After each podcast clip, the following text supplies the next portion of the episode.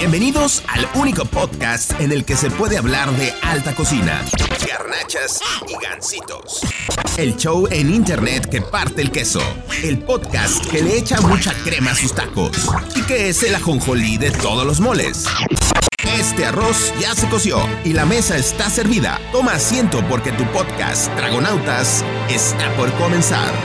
Esta es una producción de On de Comer. Muy bien, ya estamos serios. Tragonautas, bienvenidos a Tragonautas, el podcast. Este podcast que se está transmitiendo justamente en vivo a través de la página Onde Comer Durango y que usted está viendo o escuchando a través de Spotify, Apple Podcast o a través de YouTube. Si lo está haciendo, por favor, suscríbase para más contenido de pues de gastronomía y de comida. El día de hoy pues quiero saludar en primera instancia a nuestro chef de cabecera, el chef Luján. ¿Cómo estás, chef? Chema, hoy hace tiempo no nos veíamos. Sí, hace tiempo que, que- que había pasado, pero Este, pero con un tema muy interesante, ¿eh? bastante, bastante padre el día de hoy. Nos llevas a, a este lugar muy padre, oculto. Sí, se llama... Bueno, no está tan oculto, tiene una vista muy bonita, una terraza hermosa, pero... Sí, pero pues está oculto. Bueno, no, más bien se llama Hoy oculto. sí estamos en un lugar oculto, porque estamos donde está la máquina, ¿o no? Ok, y pues eh, estamos en oculto y tenemos de invitado a Carlos Ibarra. ¿Cómo estás, Carlos? Te Muy bien. saludo de nuevo, ya te había saludado, pero pues de nuevo Así te es, saludo. Muy bien, estoy muy bien, muchísimas gracias, muchísimas gracias por la invitación. Muy bien, él es propietario de Oculto Café, tiene su propia, su, su, su- pues, su propio tostado, por así decirlo, y está por hacer un evento, pero de ese hablaremos más adelante en este podcast. Eh, cuéntame, ¿a qué te dedicas, Carlos? Me dedico al café, de lleno. No, no, no me dedico a nada más. Por el momento, 24/7 estoy en café. Ok, eh, y dedicarse al café, ¿qué es dedicarse al café? O sea, porque la gente puede decir, ah, pues se dedica a tomar café, pero no, ¿qué es, ¿qué es dedicarse al café? Ok, yo lo defino, te, bueno, te voy a explicar un poquito más o menos cómo es mi día. Eh, despierto, me baño, me cambio, me tomo una tacita de café. Eso es lo Eh, que iba a bueno, decir, es lo que iba a decir. Es, es bueno que te cambies. Sí, sí, totalmente, porque a veces se me olvida y salgo así a la calle y la gente No, me y, ve el- medio y con el café tomándolo puede ser peligroso. Sí, Sí, un derrame totalmente. puede ser Sí, complicado. quemaduras de segundo, tercer grado por ahí. Y luego si duermes como yo, este, solo con perfume puesto, pues... es que- no te creas. Este, eh, entonces, eh, bueno, después de que te bañas, te cambias... Me tomo eh, un café, llego aquí, abrimos todos los días a las 8 de la mañana, entonces entro, acomodo las cosas y la verdad las mañanas son bastante tranquilas, entonces aprovecho para atender otros pendientes que también van relacionaditos un poco al café, ya te explicaré un poquito más adelante. Y ya pues empezamos nuestro día laboral aquí en la cafetería. Yo soy, se podría decir que soy barista, soy el encargado de aquí de, de barra, también soy el encargado de tostar café en nuestra tostadora.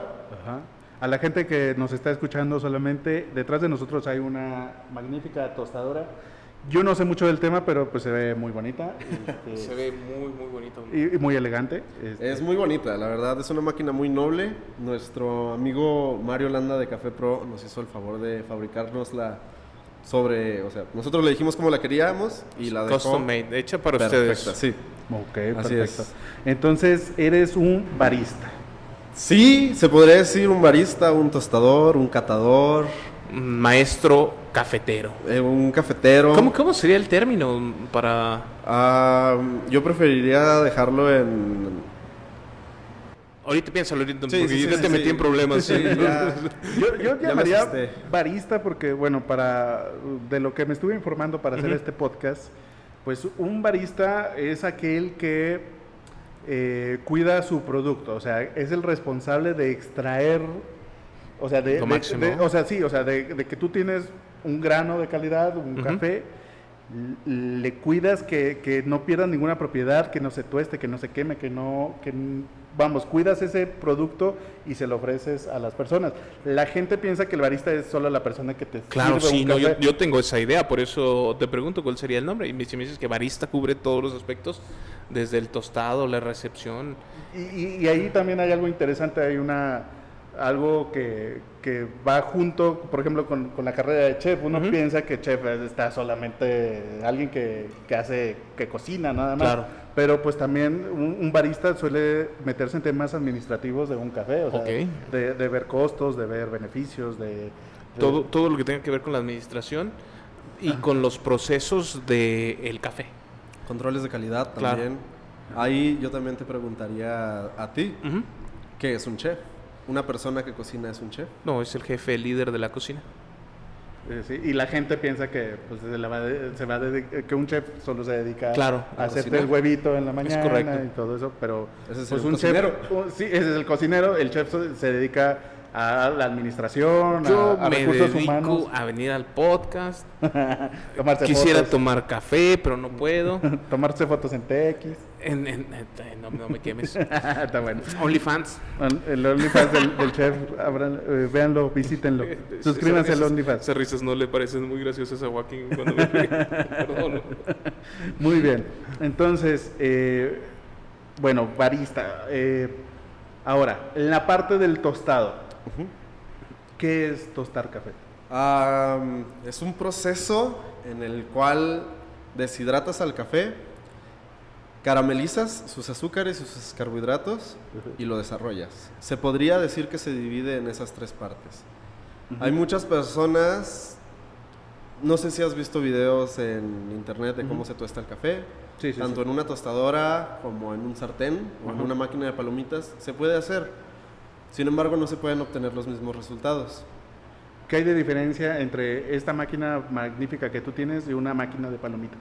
Una máquina de palomitas, Bueno, o cualquier otra cosa, ¿verdad? por ejemplo, imaginemos una sartén encima de lumbre Ajá. o encima de una resistencia, de una estufa eléctrica. Sí, sí, sí. Entonces, esa resistencia siempre va a estar caliente. Y tu grano va a estar expuesto tanto a tu ambiente, a corrientes de aire que estén pasando por ahí, a personas que estén ahí, a malas prácticas, se podría decir. Esta máquina tiene el grano nada más adentro. Dentro de la máquina hay un tamborcito que gira a ciertas revoluciones por minuto. Yo controlo esas revoluciones. Entonces, ¿qué me permite esta máquina hacer? Me permite controlar lo que yo quiera. Controlo flujo de aire. Si yo quiero que haya un aire que esté fluyendo muy rápido y no se esté calentando tan rápido, puedo controlarlo. Puedo controlar su flama. Si, si quiero que la flama sea intensa, la levanto. Si quiero una flama más suave, la disminuyo. Y puedo controlar sus revoluciones por minuto. Si quiero que el café esté girando más rápido, aumento las revoluciones. Si quiero que la cama del café esté un poquito más baja y la rotación sea un poquito más lenta, disminuyo las rotaciones.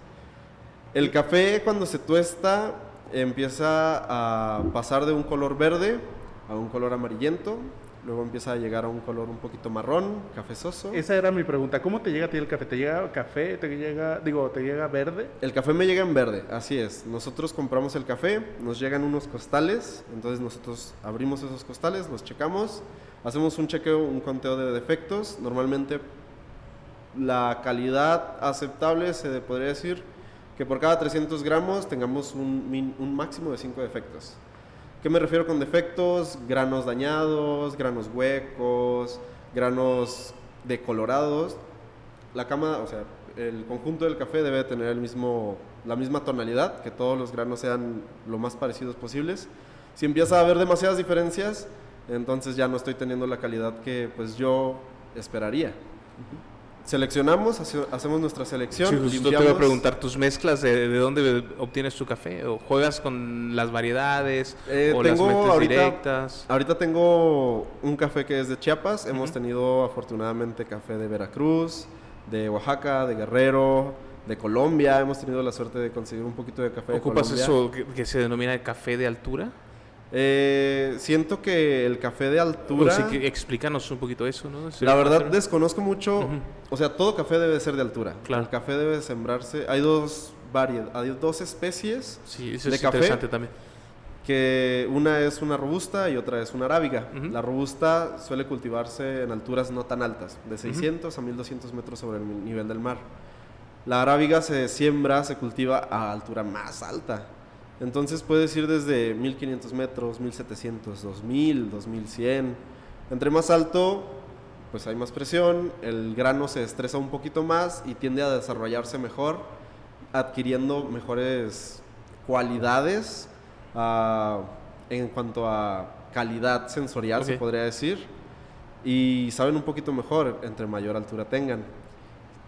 Entonces, respondiendo a tu pregunta, ahí yo te diría que todo el café sí es de altura. Yo siento es como que más como Marketing. Ajá, sí, correcto. totalmente. Sí, pero es bueno saberlo, ¿no? Que, porque de repente, bueno, nosotros que somos un poco más viejos. Perdón, pero hay que decirlo. Menos jóvenes. Menos jóvenes. Realmente, cuando escuchabas anuncios de café, yo creo que dije, Sí. siempre venía café de altura, como algo así. Así como que es este- bueno, ¿eh? Eh, sí, o sea, porque lo sembramos en altura. Sí, O Y café aparte, gourmet. o como no sabías bien a qué se... a- Sí, pues nomás lo escuchabas, ¿no? O sea, lo escuchabas y decías café de altura. Ah, pues es de Ah. altura porque es de caché. Y... Sí, sí, por eso Y decía, asociamos un altura con alta calidad, Sí. alto prestigio. Exacto. Y pues la verdad anunciaban café soluble.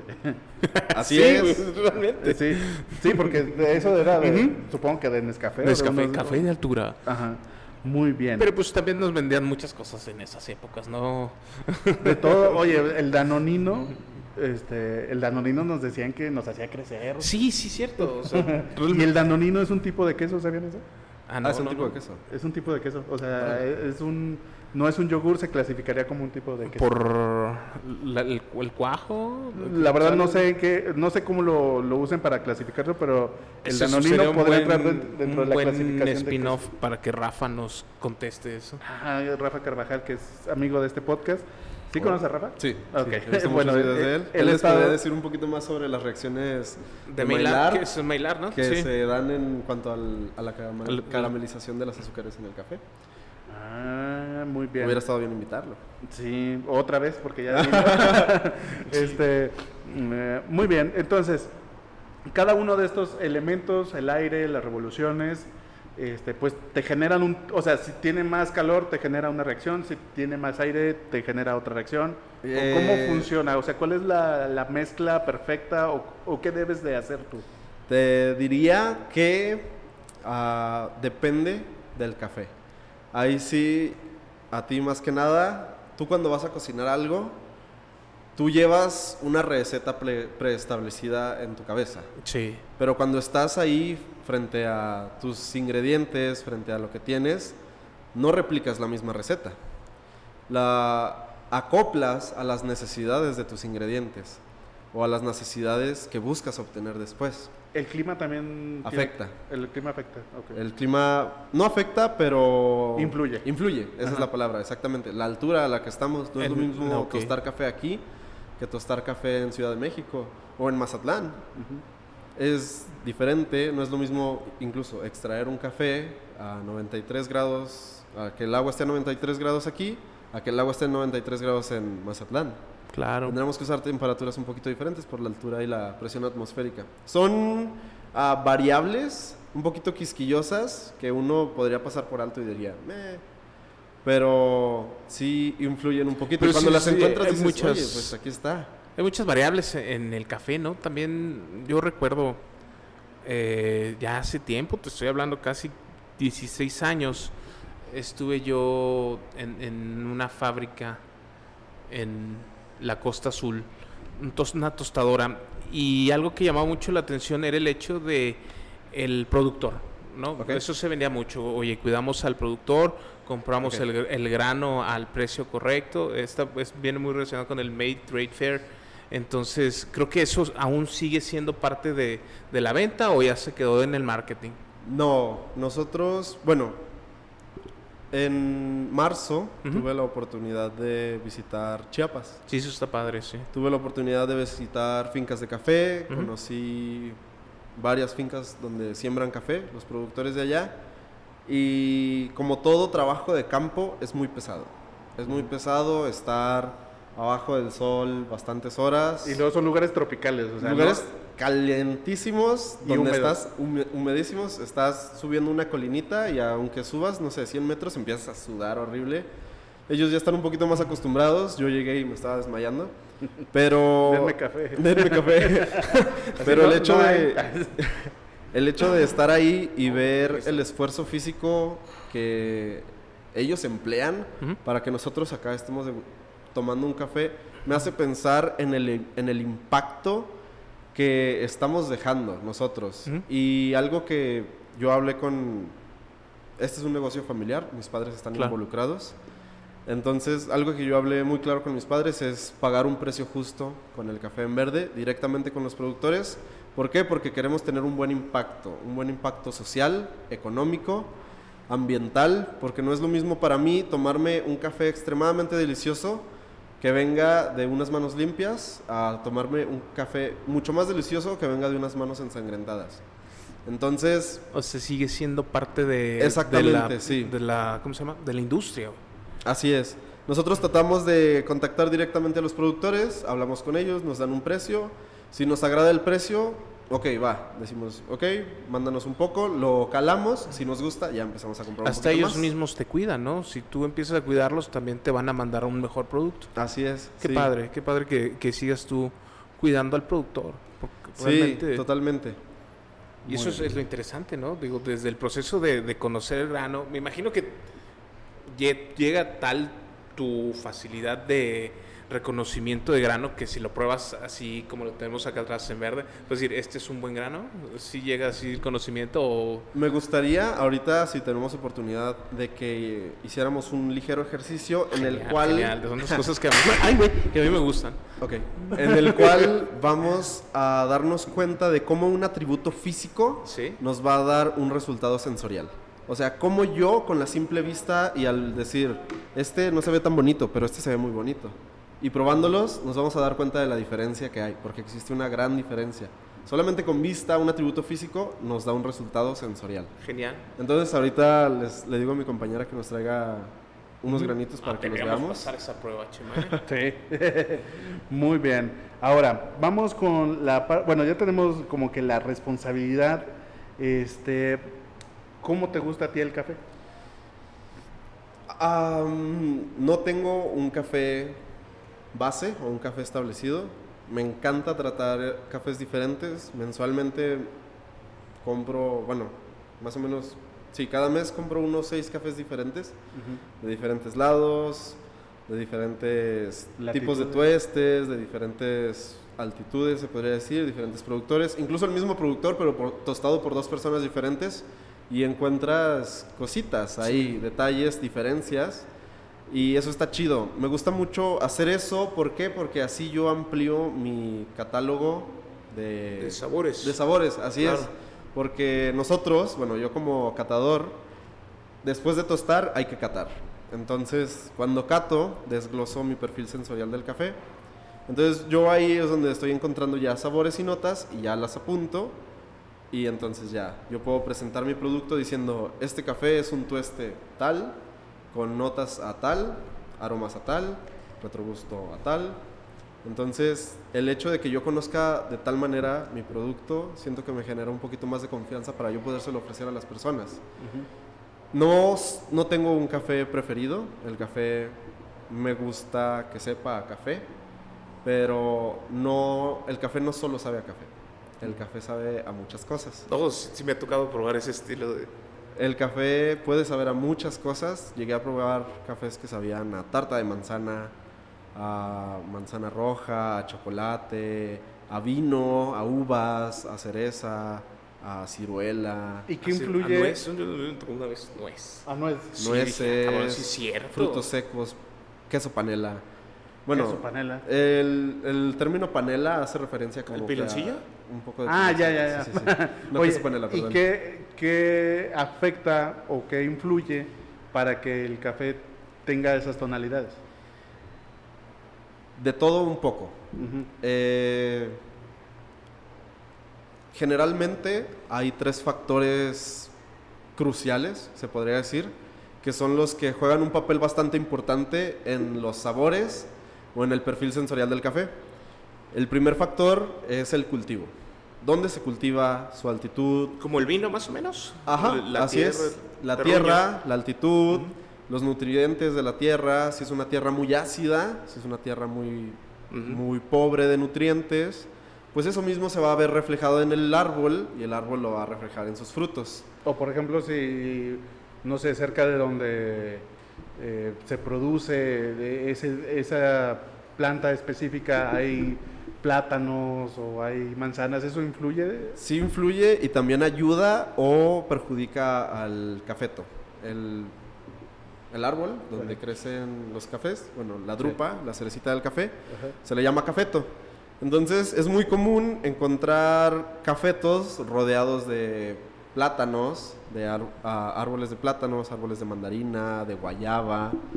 La desventaja, ventaja es que les dan sombra, porque son ah, árboles altos, entonces ayudan un poco a que no les pegue el sol tan directo al cafeto. Desventaja, atraen plaga, mosquitos, animales. Entonces hay una plaga muy común y muy muy fuerte para el café, que es muy mala, que se llama broca, que es un bichito resistente a la cafeína. Entonces este bichito le hace un hoyito al grano, se mete, se come el grano por dentro y se queda ahí a vivir. Entonces los productores piscan el café, lo ven y el café está hueco. Está pobre de nutrientes, se podría decir. ¿Por qué? Porque el bichito se metió y se comió la broca. La broca. Broca. La broca se llama. Y tiene la función de una broca, literalmente perfora y... técnico. Este, entonces, la segunda variable de, de lo que influye en el sabor del café, ¿cuál sería? Es el beneficio. Ah, el beneficio hace referencia al proceso por el cual pasa el grano del café, la semillita del café, para después llevarse a tostar. Es el punto medio, se podría decir. Hay tres tipos de beneficio, mm, se podría decir normalmente. Hay unos más experimentales que otros, ya si nos ponemos un poquito locos. Ajá. Beneficio, hay que dejar fermentar el café, a eso se refiere. Ok. El café se fermenta, se puede fermentar con agua, se mete en barricas con agua y se deja fermentar ahí. Se puede dejar fermentar así al sol, en patios, en camas, que ese se le llamaría beneficio seco, que es después de piscar el fruto, la cerecita, se lo llevan a los beneficios y ahí en los beneficios ellos deciden, no, pues vamos a darle un beneficio seco, nos lo llevamos al patio, lo extendemos en lonas, lo dejamos ahí suelto y que se empieza a fermentar el granito adentro de su propia cáscara. ¿De su valla? Ajá, bueno, sí, la de su cáscara. cascarita, ajá.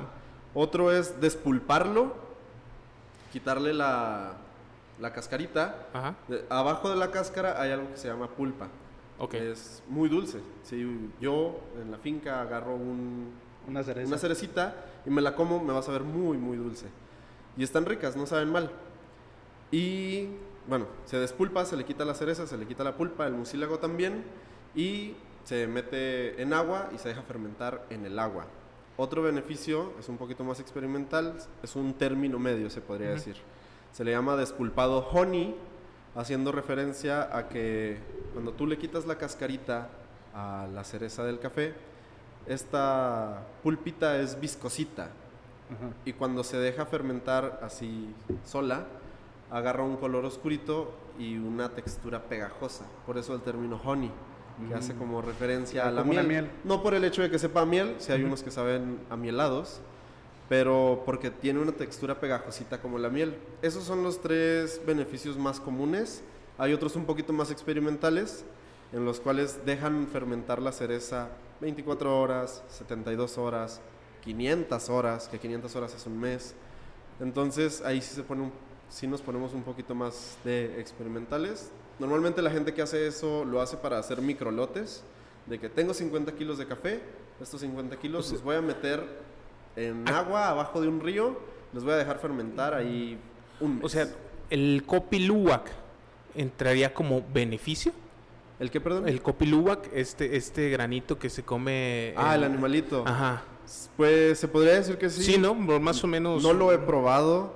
eh, ten- Porque según yo come defeca el este y ahí el, el grano se está, eh, me imagino que Fermentando. fermentando. Así O sea, es. puede ser uno eh, el beneficio de esta. Sí, de esa yo, técnica. yo Bueno, diría que la sí. técnica tampoco sería un quiero, beneficio. Ajá, tampoco quiero decir que sí y estar equivocado. Sería interesante. Pero sí. lo que hace pues, este animalito es comer el fruto. ¿Pero qué Ujú. animal es? Es un... Es un gato montés. Un- No. un- ahorita, ahorita lo checamos. Sí, ahorita te lo sí, de hecho hoy lo busqué en internet porque justamente queremos comprarlo para probarlo. Yo como voy a decir ¿Al animal o al café? Al, al café. pues, los dos Quieren comprar un animalito de estos. Es un para que se coma el Para que se café coma el y venderlo y explotarlo laboralmente. Sí, pobre animalito. Ok. Entonces, eh, Civeta se llama el animal. Civeta. ¿y qué es? Es como un, es como eso. Ah, es como, Es como un mapache. es como un mapache un que tlacuache. Entonces, mira, se come el. se el comen grano, los granos. Lo defeca. Y me imagino, o, o lo, lo. Lo pienso, como dice él, es un beneficio al grano Ajá. en el cual pues se está teniendo alguna reacción con Con los ácidos gástricos, Simón. o con la parte digestiva del animalito. Lo Quiero que- pensar que puede ser eso Lo que hay sabe? que tener muy controlado en el beneficio, Ujú. ese sí es un papel muy crucial en tanto al café, es, el, es la fermentación. Hay dos factores, hay cuatro factores bastante importantes, voy a hacer énfasis en dos, que son el grado Brix, que es el, grado, el porcentaje de azúcar, y el pH. El tercer factor que nos va a dar un resultado final es el tueste. Ujú. Así como... Que es donde entras tú. Sí, ahí entramos nosotros, entran muchas personas. Eh, así como cocinar unas galletas, o cocinar un pastel, o no sé, hornear cualquier cosa, pues hay que tener una receta. Cada resultado que estemos buscando va a implicar una receta diferente. Y cada maestro tiene su librito. Exactamente. Nuestro librito lo hacemos en base a nuestras experiencias, se podría decir. La verdad, yo soy muy fiel creyente de que la única manera de aprender algo es regándola, echando a perder se aprende. Soy muy fiel creyente de eso. Y durante el tostado lo que pasa es que el café llega en verde, se analiza, se checa, eh, se limpia, se selecciona. Entonces descartamos defectos que no, no son defectos como tal, pero son granos que no nos van a, a agregar Es nada positivo. Un poco como Limpia. esa selección de frijoles que hacemos. que- Exactamente, es que, lo mismo. Que si uno viene hueco, eh, pues, da, Sí, adiós. sí, adiós. O sea, más me quita que sumarme. Ajá. Entonces, bye. Entonces, eso hacemos en verde, ya lo seleccionamos. Normalmente este es un tostador de 5 kilos. Rendimiento se llamaba. Sí. 5% por cuánto?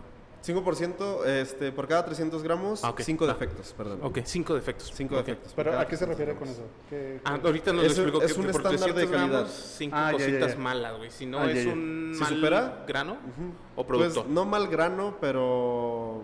Te pues, están mandando Vamos, mal viene, resultado. viene mal. Ajá. Resultado. Un mal resultado. Yo, yo apre- aprendo un chorro de cosas. Entonces, este tostador es de 5 kilos. Yo me he encontrado que funciona muy bien entre 400, 3, 4 kilos con 100 gramos, 3 kilos con 700 gramos. Ese es mi rango de tueste. Para que el tueste sea uniforme. Ajá, me imagino. así es. Si le metes los 5, pues va a haber uno que. Así Ok. es. Entonces, durante el tueste, lo primero que vas a hacer es deshidratar el grano. Hay muchas personas que tuestan a ojo de buen cubero, oliendo el café. Es bueno, si les entrega buenos resultados y a ellos- les gusta, está bien. A nosotros nos ha gustado mucho usar este formato en el que yo estoy visualizando lo que está pasando adentro con los granos. Tecnológico. Sí, bastante. Mario o sea que puede- puedes ir haciendo el café a. El tueste a tu gusto, pues. Y ahí nosotros sacamos algo que se llama perfiles de tueste. Muy bien. Y bueno, ya eh, tenemos la parte esta de- del tostado, pero ¿qué pasa ya en barra? Este, mucha gente, o- obviamente, pues va en cuestión de gustos. Habrá gente que le guste más de una manera, más de otra. Pero para alguien que va iniciando, ¿qué podríamos recomendarle o qué podríamos decirle que busque en un, en un barista, en una cafetería? Mm, lo primero que yo les recomendaría a, a ti, si tú vas a una cafetería, Sí. siéntete cómodo. Ajá, Si tú te sientes cómodo, eso te va a hablar mucho de las personas ahí. ajá. Si no te sientes cómodo, eso va a empezar a desencadenar un poquito de, de cosas no tan positivas, se podría decir. Otra cosa es limpieza. Sí. Limpieza en el área de trabajo de un barista. Eh, se podría decir que yo soy una persona muy exigente. eh, mis, mis empleados podrían decir que soy muy exigente. Pero nos gusta tener un estándar de calidad bastante alto y tratar todo con la mayor calidad y la mayor limpieza y el mayor orden posible. Ujú. ¿Por qué? Porque esto nos da resultados bastante positivos. Siento yo que esos serían los principales aspectos que yo te diría. Pero, por ejemplo, Si yo, si yo soy nuevo, ¿no? En el café, sí, sí. ¿me recomiendas que americanos? ¿Por qué O- recomiendas iniciar? Ajá, o pasarme expresos directamente. Ah, te recomendaría preguntarle al barista Ajá. ¿Qué, qué le recomiendas? O sea, ¿qué te recomiendas? Pedir la Pregúntale recomendación de la barista, casa. Oye, este, ¿qué me recomiendas? Normalmente aquí la gente cuando nos pregunta eso, yo mejor les pregunto, ¿qué se te antoja? ¿Cuáles son tus gustos? ¿Te gustan las cosas dulces? ¿Te gustan las cosas ácidas? Oye, que te, que te responda un frappuccino, por Un favor. frappuccino. Aquí no vendemos Creo que se equivocó de Se establecimiento. equivocaron. Sí. eh, ahí yo sí les pregunto, ¿cuáles son tus gustos? ¿Te gustan las cosas ácidas? ¿Por qué? Porque afortunadamente tenemos el equipo, el, el equipo ah, necesario y los conocimientos necesarios para poderte ofrecer lo que tú estás buscando. Si tú me dices, oye, ¿sabes qué? Pues me gustaría involucrarme un poquito más en el tema del café. Yo les diría, te recomiendo un espresso. Yo te lo regalo, no lo pagues, yo te lo regalo, pruébalo y si te gusta, te preparo lo que tú quieras. Y ahí tú me dices, oye, ¿sabes qué? Sí me gustó, pero yo me iría un poco más para acá. O ¿sabes qué? Me encantó. O Es ¿sabes qué? No me gustó nada.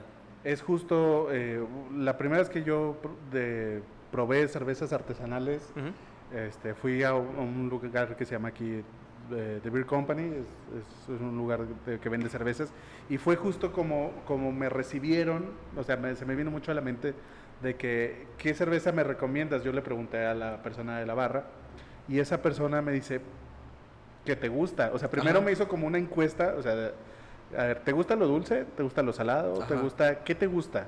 O sea, así de comida, ¿cuál es tu comida favorita? Ah, pues que la pizza. Ah, entonces eres como de sabores más ácidos. Yo te recomendaría esto. Y, y así te va, supongo que así los, es cuestión de leer a tu cliente, ¿no? Así es, sí, porque en gustos, pues los colores, ¿verdad? Como dice el dicho. Pero de verdad, por ejemplo, lo que les decía ahorita, que el café puede saber a muchas cosas. El café no solo sabe a café. Entonces, yo puedo decirle a una persona, sí, tengo café, pero tengo café que puede saber a muchas cosas y puedo usar diferentes métodos de extracción para asentar o elevar unas notas y disminuir otras. Entonces es mejor como que tener ese acercamiento hacia el cliente o hacia la persona y preguntarle pues cuáles son tus gustos. ¿Te gusta más lo ácido, lo amargo? Ah, ¿Quieres experimentar algo loco? Pues te puedo ofrecer algo Te puedo más vender nuevo. María. Oye, oye, Carlos, y de equipo, por ejemplo, yo, pues ya me gustó tu café, yo me quiero llevar este, este bulto, nomás me lo mueles porque no tengo máquina. ¿Qué es para principiante? ¿Qué, qué necesitamos? ¿Presa Ah, francesa o Yo sí una recomendaría, cafeterita? es que depende mucho de tiempo, porque normalmente lo que queremos es un café rápido. Mm. De que me despierto y ya quiero que el café esté listo para servírmelo y llevármelo al trabajo o tomármelo de volada. Normalmente no nos damos el tiempo de prepararnos un cafecito y así. Sí, como más este Ajá. elaborado, ¿no? Sí, pues es Entonces- que un método de extracción requiere mucho más tiempo. Sí, y luego pues lo recomendado es moler el café en el momento, o sea, es- sí es como un ritual, de verdad es como un ritual. Entonces yo creo que que sería hacerlo. un padre ser, moverlo un hobby. Y, y no tomarlo tan rápido, ¿no? Ajá, Sino disfrutarlo, prepararlo, disfrutar tanto prepararlo como tomarlo. infusionarlo, todo, todo este Sí, aspecto, ¿no? extraerlo. Eh, lo que yo les recomiendo a las personas es una prensa francesa. A mí en lo personal casi no me gusta por el hecho de que la malla es metálica, entonces pasan un poquito más de sedimentos. ok. Pero si te das el tiempo de hacer una extracción un poquito más elaborada y te gustaría entrarle, ¿Cuál sería una extracción más elaborada? un B60. Un ¿Qué es un B60? Así a grandes rasgos. Un B60 es un método de extracción en forma de V a 60 grados que usa papel como filtro. Entonces ya se pone el café molido dentro del conito y se empieza a extraer con agua caliente en vertidos suaves. Ok. Es un B60. Ahí tú puedes jugar muchísimo. Puedes jugar con moliendas, puedes jugar con agua. Pues sabes que yo una vez estuve en, un- en una prueba de café Ok. de muchas extracciones Ok. y las el- creo que era el mismo el mismo grano y muchos diferentes sabores con diferentes, o sea, este sabe este, sabe este, este, es ay, ay, ay, eso es demasiado, pero no, sí pasa. güey. Totalmente. Y, e incluso la cosa más insignificante, se podría Ujú. decir como la anatomía del vaso, puede favorecer muchísimo a diferentes sabores. Aquí tenemos unos vasos. Ah, para los que preguntaban qué es un B60, un B60 es esto. Wow. Este es un B60 que se llama Smooth. Si te fijas, tiene unas estrías en su cuerpo. Sí. Esas estrías favorecen al flujo del agua. El flujo del agua es un poquito más suave, más gentil con el café, por lo cual extraemos una taza un poquito más dulce. Ok. Hay otros, hay otros dos diferentes que tienen unas estrías diferentes. Cada uno, uno es para tazas un poquito más ácidas, uno es para tazas un poquito más amargas y con un cuerpo un poquito más alto. ¿Y ¿Cuánto tiempo te lleva extraer? Preparar un café ahí de 5 a 10 minutos. Eh, 10 minutos se me hace mucho, yo diría que 5 minutos porque 5 a Sí, 7. pero eso parece un nivel más pro, ¿no? En lo que lo mueles, sí, y Wow. de verdad, hacer este ritual y disfrutar el ritual de que pesar el café, molerlo, o si tienes un molino pues ya electrónico un poquito más sofisticado, pues muchísimo mejor.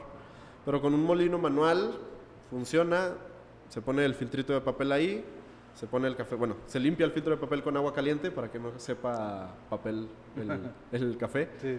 Entonces se limpia, se pone el café y se empieza a extraer.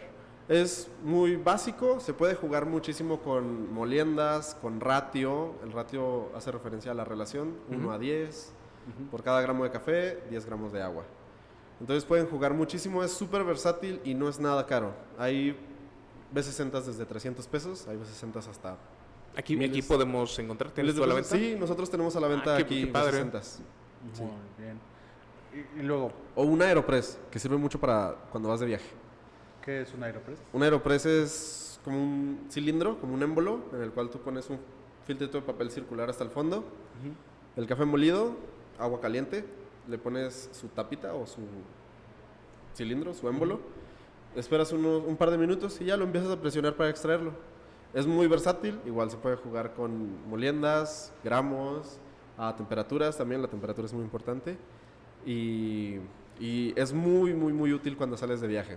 Es como de este tamaño, entonces no te lleva mucho espacio, es de plástico, es muy resistente y muy versátil, Oye, muy yo- funcional. Yo una vez conocí, cambiando un poquito de tema. Ahí, ahí está el... ¿Qué es ese? A ver, que te lo acerquen, por favor. ¿Ese es el Aeropress? Así es. Ok, este es de viaje, me dices. Es, sí, funciona muy bien de viaje, se, lo agarras de aquí y lo sacas. Agárralo de aquí, de acá arriba. No, de acá arriba. Ah, bueno, ahí se pone el filtro de papel. Ok.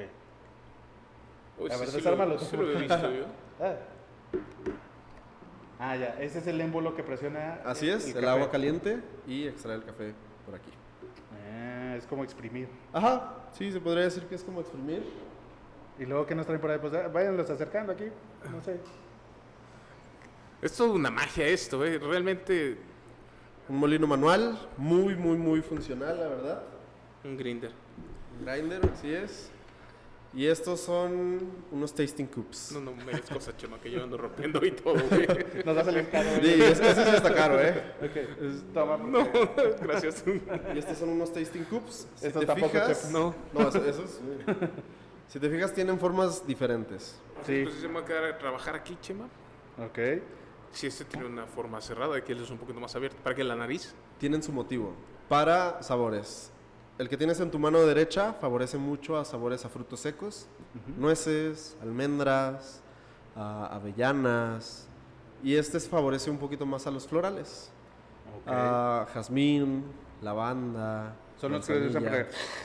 para- no necesariamente, yo los uso para, por ejemplo, tengo un café, lo preparo, bueno, antes de prepararlo catamos el A café, ver, vamos a... Vamos. entonces al catarlo yo ya digo, ah, Cuidado. bueno, este café tiene tantas notas, se va a llevar mejor con aquel. Ah, ok. es- Este café tiene ciertas notas, se va a llevar mejor con este. Entonces cuando me piden un método manual, nosotros lo servimos y lo entregamos con uno de esos para que se disfrute mejor. O le llevamos los dos y le decimos, le decimos, sírvetelo con los dos y nota las diferencias. Esa es la cucharita que yo uso para, Para- cata. Este sí es para el. Esa sí es para cata. Y, y- y- y para eh, hacer el, el clásico sonido, si, si alguien tiene oportunidad de ver uno de esos videos de, de Cata, o sea, sí es así como que Ajá, literal. La intención con eso es pues empapar todo tu paladar Ajá, con toma, la mayor cantidad cuidado. de información posible. Esa cucharita me la dieron en una certificación de cata que tomé eh, por parte del certamen Taza de Excelencia. Ajá. Entonces, nosotros aquí en Durango podemos catar café con el formato Taza de Excelencia.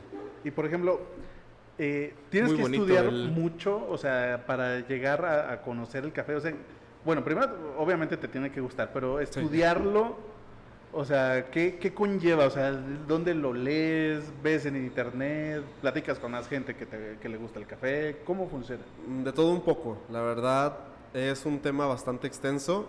En español hay muy poco contenido informativo en internet. Hay muy pocos libros en español. Pues este es tu momento de brillar. ya sé. Ajá. Pero en inglés hay muchísimos, muchísimos en inglés, afortunadamente. Y para aprender, yo sí recomendaría mucho estudiar. Estudiar, mantenerse actualizado y probar la mayor cantidad de café posible. Te guste o no te guste el café, pruébalo. Te vas a llevar una experiencia y chance descubres un sabor que no conoces o que no has probado. Muy bien. Ahora, entrando al tema del café, eh, del café soluble. Eh, en la mañana tú me dabas un, un dato muy interesante. Si nos lo pudieras compartir, por favor. Claro que sí. Hay como que una pelea enorme entre café soluble versus café en grano. El café soluble, mucha gente cree que no es café, pero no, sí es café. Pero lo que hacen con el café soluble es pulverizarlo, someterlo a procesos químicos y estos procesos químicos le quitan muchas propiedades del café. Eh, propiedades como cafeína y aroma. Uno pensaría, y después se le añade eh, químicamente eh, cafeína y aromas. Si te das cuenta, el café soluble todos saben iguales. Sí. Sí, sí, sí. Ahorita, este café, si yo lo preparo con una variable diferente, nos va a arrojar sabores completamente diferentes. O sea, si lo preparas, por ejemplo, con esta o con este, vas a ver distinto. Muy distinto. O sea, Pues va a haber un cambio. con la temperatura, ¿no? Deseas ahorita con los ratios y todo Ajá. eso. Si yo, por ejemplo, esta taza es una taza, esta taza, este método es un método muy sencillo y bastante simple, en el cual el flujo del agua, pues al hecho, pues al hecho de estar hecho en, en V. Ajá. favorece a que el agua caiga hasta el fondo. Entonces el flujo del agua es un poquito más rápido, es una taza algo limpia y bastante sencilla. Este, al tener un tiempo de contacto un poquito más prolongado, porque dejas al café allá adentro con el agua un par de minutos, extrae un poquito más de sólidos solubles. Te extrae una taza con un poquito más de cuerpo, más amarga, más pesadita, pero muy rica, muy intensa. No me refiero a intensa de fuerte, sino con mucha información. Y bueno, con lo de café soluble y café en grano, el café soluble sí es café, se somete a procesos químicos pues para hacerlo soluble completamente. El café en grano eh, se muele y se extrae y pues nos queda un residuo que es el grano de café ya después de haber sido extraído. México es una pistola. México es el séptimo país mundialmente, bueno, ese censo fue del año pasado, ahorita este año tal vez cambió un lugar o dos. Sí. Mundialmente México es el séptimo país productor de café En el mundo. en el mundo, así es. Y somos el segundo país consumidor de café soluble. Ajá. Hay algo, ahí hay algo que no está Ajá. Algo, algo que no está bien. algo que no está algo que no estamos haciendo bien. La verdad es que en Latinoamérica, México, más países un poco más abajo, consumen mucho café soluble y en Estados Unidos consumen mucho café en grano hecho y cultivado por manos mexicanas. Y colombianas. y colombianas y, Y africanas, Sí, muy rico el café africano, por cierto. Entonces, nosotros queremos cambiar un poquito eso porque queremos elevar un poquito más la calidad. Queremos que la gente pida más, Se vuelva más exigente. se vuelva más exigente. Sí, es muy importante crear esa exigencia en las personas porque hay algo que se llama trazabilidad, que es, pues, gráficamente se podría decir la trazabilidad que tiene este café desde finca, Claro. que fue cultivado, hasta el día de hoy, 6 de junio, que lo estamos probando hoy. Que lo transformaste tú. o, lo El- transform- o lo transformaron en oculto, pues. Vamos a probar Sí, vamos a hacer un pequeño... un café de, de Veracruz, si no me equivoco. Sí, de Veracruz. Ajá. Aquí están pues todas las especificaciones del café, Ok. si gustan checarlas. Nada más, bueno, primero lo vamos a mostrar aquí, que está un poquito quemada la toma. Deja- déjalo muestro en el tuyo. Bueno, ahorita también le tomo fotos. Aquí tienes, chef. Muy bien, es un café de Veracruz. De Veracruz, el método de extracción fue un calita. El calita Tiene es su un- perfil, su variedad. Así No es, Si quieras su leerlo perfil para sensorial. que nos escuche, Chema. Muy el bien. calita, a diferencia del B60, se caracteriza por tener una base plana. En vez de tener una base en V, en Ujú. pico, es una base plana. Por ende, el tiempo de contacto entre el café y el agua es un poquito más prolongado, entonces alcanzamos a extraer un poquito más de, de información. Ok, iba a leer la- el perfil, pero vamos a dejar... que primero con lo- los ojos sí, cerrados. pero- sí, o sea, que primero lo... Sí, sí, esconde, esconde. Vamos a ver si. Vamos a ver si sabe, porque si no nos vamos a... A sugestionar, a a sugestionar. a Nos vamos, sugestionar. ajá, nos vamos a sugestionar psicológicamente. Ese es el calita, el método Ese es el que calita, que es diferente al, al, al V. 60. Ok, Tiene un mango un plástico y muy bien, perfecto. Un método muy amigable, muy lindo. Ok, ya Y- las tenemos aquí. Adelante, por favor. Chan, chan, chan. ¿Cuál es la manera correcta? Sí, ¿qué hacemos? ¿Qué hacemos? ¿Qué hacemos? Explícanos. Yo primero me gusta mucho olerlo. Ajá. Entonces, Ah, cuando lo huelo, me doy un poquito de la idea lo que voy a probar. Muy bien. Venos guiando. ¿Qué, qué es lo que olemos en este momento? Ok.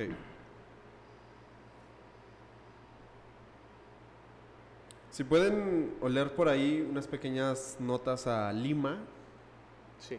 como a árbol de lima, Un poquito dulce, piloncillo, miel. Si gustan probarlo. Me gustaría que sintieran la sensación en boca. Sabe a piloncillo. Ajá. No, Bueno, bueno, no es el dulzor del piloncillo, pero ese mm, como sensación. Ok. En el. Ahorita que te explicaba lo de tasa de excelencia, en el formato de tasa de excelencia se califican ocho aspectos. El primer aspecto es tasa limpia. Ujú. ¿Qué tan limpia está esta taza? Ujú. Limpian el aspecto. De claridad. eh, no, No. no, de higiene, sino de claridad en la que yo puedo ver la información que me está proporcionando esta taza. Ah, ya, ya, ya. Imagina el parabrisas de tu auto. Acaba de llover, se salió el sol y se secaron las gotas y se ve horrible. Sí, sí, sí. Entonces, no es una ventana limpia. No Ok. estás viendo lo que hay allá. Ok. La limpias o llega un limpia parabrisas, te la limpia y entonces ya ves con más claridad lo que hay allá. A eso se refiere una taza limpia. Ok. Eh, Puedo ver, soy capaz de ver lo que hay allá, incluso si no soy capaz de, de distinguirlo, pero que pueda ver lo que hay allá. Ok. ¿Cuál sería el segundo? El segundo sería dulzor. Es una taza dulce. Tiene hay unas notas como a, a flores. El tercero es acidez. El dulzor siempre va acompañado de la acidez. Tiene que haber un equilibrio entre lo dulce y Puede lo uno ácido, destacar ¿no? un poquito más que el otro, Ajá. pero no puede haber dulzor sin acidez. Ok. Entonces, si hay un dulzor increíble, quiere decir que va a haber una acidez bastante buena. El cuarto aspecto es sensación en boca. Cuando yo lo tengo en mi boca, ¿qué siento? ¿Me invita a tenerlo ahí? ¿Me invita a escupirlo? ¿Me invita a tragarlo? ¿Me invita a paladear? Va evolucionando, ¿no? Conforme va bajando su temperatura. Eh, sí, así es. Ahorita, ya que, bueno, se me hace un poquito más, ya descendió un poquito más la temperatura, a mí se me hace un poquito más dulce de lo que estaba hace ratito. El quinto aspecto es aftertaste, el retrogusto. Sí, el retrogusto. ajá. Cuando lo trago. No, tiene ¿Qué bastante. sensación me- se, sí, qué se sensación queda me varios deja? segundos. ¿Es plano? ¿Se vuelve plano? ¿O evoluciona, como tú dijiste? ¿Cambia? ¿Qué siento?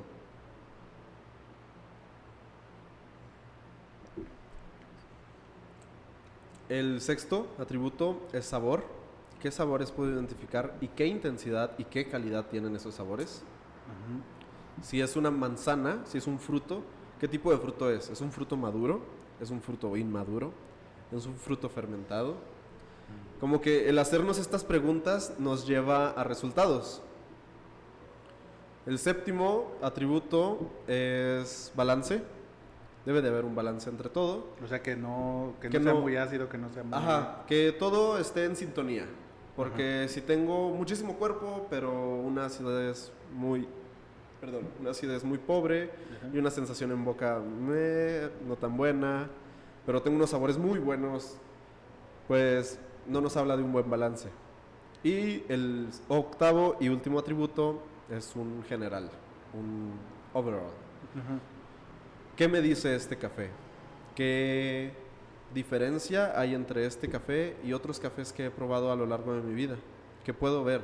¿Qué lugar merece este café a comparación de... ¿En otros? qué sitio lo conectas tú Ajá. en tu vida? O ¿En qué sea, posición yo lo pondría? Ajá. Todos, estas, todos estos atributos se puntean en una escala del 4 al 8. Ajá. Entonces, del 0 al 8, perdón. Entonces, 0 es pésimo. Ok, donde tú vas puntuando, o sea, le das una calificación. Así es. Ok, si quieres leerla. No, pues es- Aprovecho es un este ocho, ¿no? momento para hacer mención al café de especialidad. El café de especialidad, generalmente, o sea, básicamente lo que hace referencia es el café que supera una puntuación en taza mayor a 80 puntos Ok. por la Asociación de Cafés de Especialidad. Ok. Entonces, aquí, si tú te das cuenta, son puntos, entonces yo ya lo sumo y acá me dice más 36, sumo el resultante y ya ahí me puede dar 78, 80, 85, la calificación. 88, Muy bien. 93, que es un café muy bueno. Ajá. Creo que 93 punto y algo ha sido la calificación más alta mundialmente. Ajá. ¿Ah, sí? No se ha encontrado un 100. Wow. Y No, no hay, no hay perfección aún. No, y creo que espero nunca se encuentre, porque si la encontramos. Buscando, ahora que vamos buscando, a buscando, ahora, buscando, que, sí. ahora que vamos a buscar. Ok. Eh, el tema del azúcar en el café es debatible, se debe usar, no se debe usar. Yo creo que eso es A gusto. ¿Al gusto? a gusto. Eh, Obviamente, si tú te defines como catador y le pones azúcar, pues obviamente no. No, pues ella terminó. no, Ahí terminó tu carrera. ahí terminó, ya me quedé sin trabajo. Pues sería muy difícil, ¿no? Digo, Porque pues sabe azúcar y pues nada, nada más, ¿no? La intención de Qatar es encontrar los, la mayor cantidad de atributos posibles de ese café. o sea, podremos decir, eh, retomando un poquito la pregunta que tenemos hace un momento. Cuando yo inicio en café puedo irme con las dos básicas, ¿no? La arábiga y la robusta. Y una vez que me especializo, pues seguir con las, ah, ¿cómo llamamos? Las, ¿Varitales? no, bueno, los, las mezclas de, no tanto expreso, sino buscar ah, como las prensas y todo esto. ¿Cómo, Ah, cómo, cómo dijiste se llamaba esto? Se me ¿métodos? Los, Los métodos. métodos y luego una vez que sigo con los métodos, ya me voy a buscar o a especializarme en valla o en granos un poquito más eh, como, Yo como lo que- comentabas ahorita, ¿no? De- Yo siento que es un poquito de todo al mismo porque tiempo. vas conoci- vas identificando y vas armando tu paladar mental ya con Sí. o sea ya yo ahorita ya este conozco lo que sabe eh, este grano no de, de songolica y entonces ya lo tengo en mi mente ya me puedes poner otro y decir ah ya sé diferente. la diferencia entre este y este O incluso el Poquito a mismo poquito. grano Ujú. hecho en un método diferente. Ujú. Am, O sí. tostado por otra persona. O tostado por otra Sí, persona. ajá, eso puede es, ser la evolución totalmente. primero ir con los básicos ver los métodos Sí, em, o probar los expresos los métodos y luego ya las variedades sí, la verdad los expresos, o sea, si ves a- si vas a una cafetería y ves que no pesan el expreso, pues no te recomendaría que lo tomes. Porque si no lo pesan, hay una regla en el expreso ok que, bueno, es un ratio que normalmente es de 1 a 1, 1 a 2 o 1 a 3. ¿Qué me dice esto? Yo eh, muelo 18 gramos de café y extraigo 18 gramos de líquido final, de espresso. Ese es 1 a 1. ok Es muy poco común. El más común es el de 1 a 2. Muelo 18 gramos de café, extraigo 36 mililitros, 36 gramos de espresso. Ese es 1 a 2, el más común. Ujú. Y el de 1 a 3, que es para expresos un poquito más largos, es 18 gramos de café por no sé cuánto es 18. Ahorita te saco. Ah, no, 18 yo por eso qué? lo vi en- Por, por en eso no la terminé primaria. ingeniería química. Eh, 18 por 3, 54. 54 mililitros de café, Esto resultado final. Eso es como una regla básica. Entonces, si yo no peso mis 18 gramos, ¿cómo voy a saber cuánto extraerte a ti? ¿Cómo voy a saber pues el expreso? ¿Y el líquido te lo da la máquina o...? Ah, hay cada máquina funciona diferente. Hay máquinas que funcionan por Sí, clic. pues sí, eh, hay unas que tienen una tacita, dos tacitas. Sí. Y hay otras que nada más tienen un switch para activar el agua y desactivarla. Árale. Entonces ahí eso es un poquito más de complejidad para, para el barista. Sí, se podría decir que sí, pero yo sí te recomendaría que pues no te confíes de cualquier persona que te está preparando un espresso, pero si vas a una cafetería y ves que este- tienen buenas prácticas y ves que sí te pesan el espresso, confía en el barista. ¿Por qué? Porque si el barista está pesando eso, quiere decir que sabe lo que hace, o normalmente quiere decir que sabe lo que hace, porque no cualquiera lo hace. Y los que lo hacen es porque les importa, porque les importa el resultado que van a extraer. Oye, vas a tener un evento. Así es, vamos a tener un evento de café. ¿Qué días y en dónde?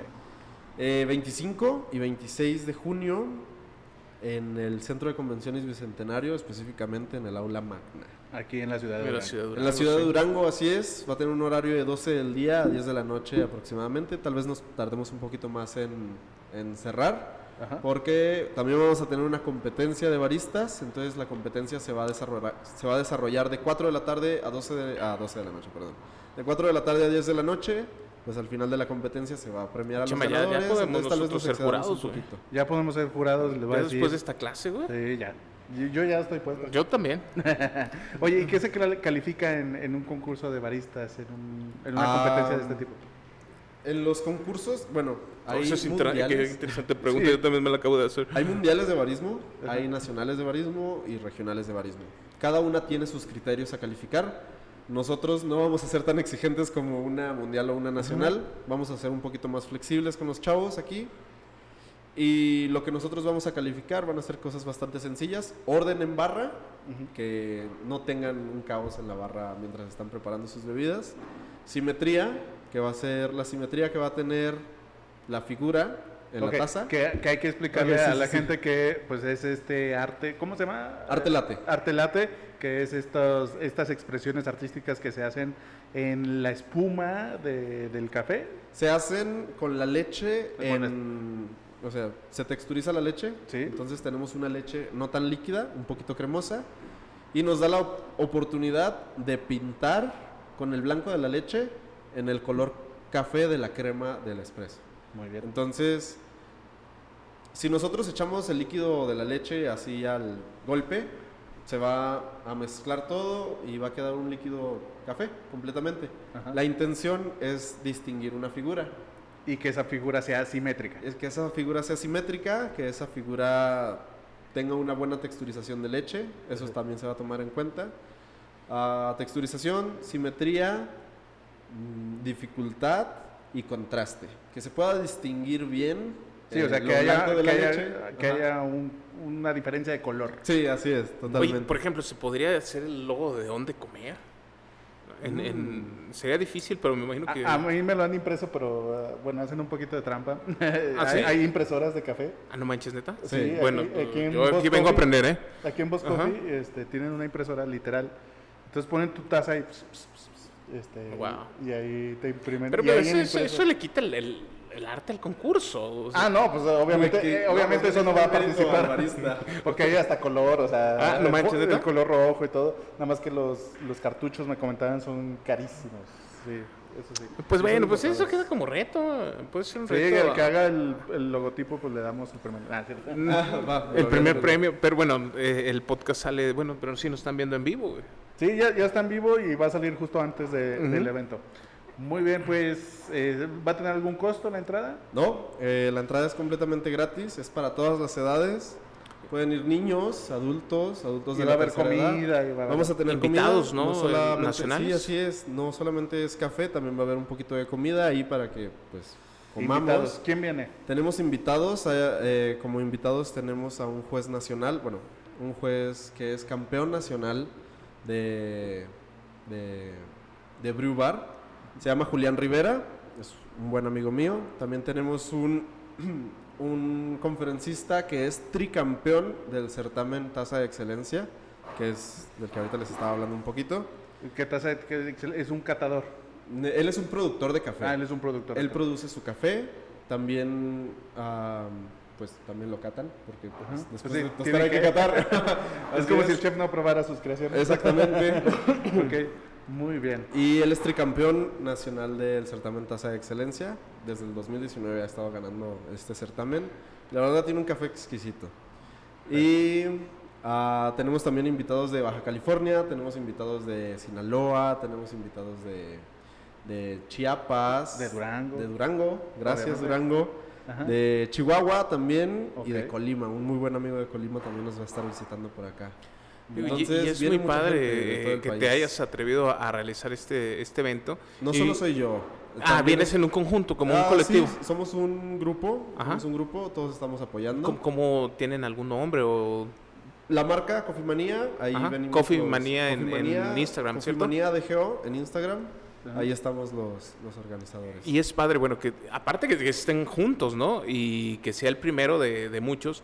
Y también eh, este lo observan fuera de Durango, Zacatecas, Mazatlán.